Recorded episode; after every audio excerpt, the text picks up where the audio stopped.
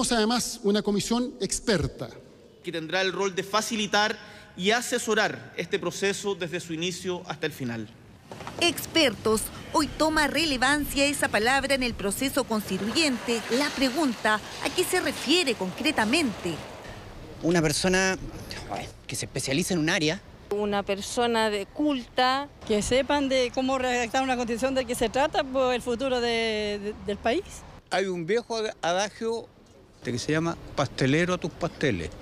Por ahí va.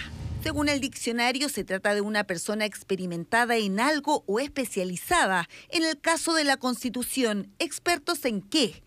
Es una muy buena pregunta, porque yo creo que el, concepto experto es algo que a nosotros nos, nos parece que es ambiguo. Bueno, me gustaría que clarificaran cuál es el concepto de experto, porque expertos tenemos muchas materias.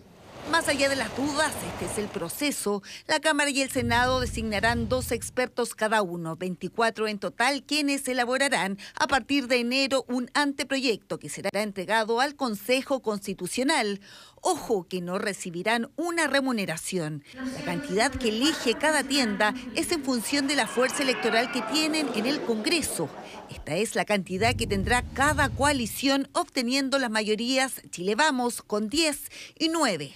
Apruebo dignidad junto al socialismo democrático. Nosotros hemos hablado eh, desde Teo Rivera, puede ser el expresidente Lago. Y creemos que los cuatro expresidentes tienen que ser parte de los nombres que se consideren en este proceso. Aparte de los expresidentes, otros de los nombres que se barajan son el histórico UDI Hernán Larraín, el exdiputado RN Gonzalo Fuensalida, la socialista Gloria de la Fuente, el ex subsecretario Max Pavés y del Frente Amplio Ezio Costa y Yanira Zúñiga. Le hacemos un llamado a los partidos a que elijan bien, de que elijan con responsabilidad, pensando en los próximos 40 años de Chile. Tras la elección de la comisión experta, viene la del Consejo Constitucional Paritario. 50 personas que serán elegidas en abril por la ciudadanía, que recibirán el anteproyecto redactado por los expertos Nueva fórmula lejos de los 155 convencionales del primer proceso, donde hubo críticas transversales al mecanismo del acuerdo. Pero gracias a un grupo de políticos y su desconexión total con la realidad, en abril tendremos que ir nuevamente a las urnas a elegir miembros de una convención 2.0, del tamaño de un Senado para que le hagan la pega a estos políticos. No confiamos en el Congreso.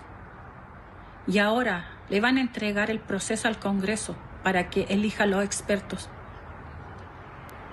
es poco democrático.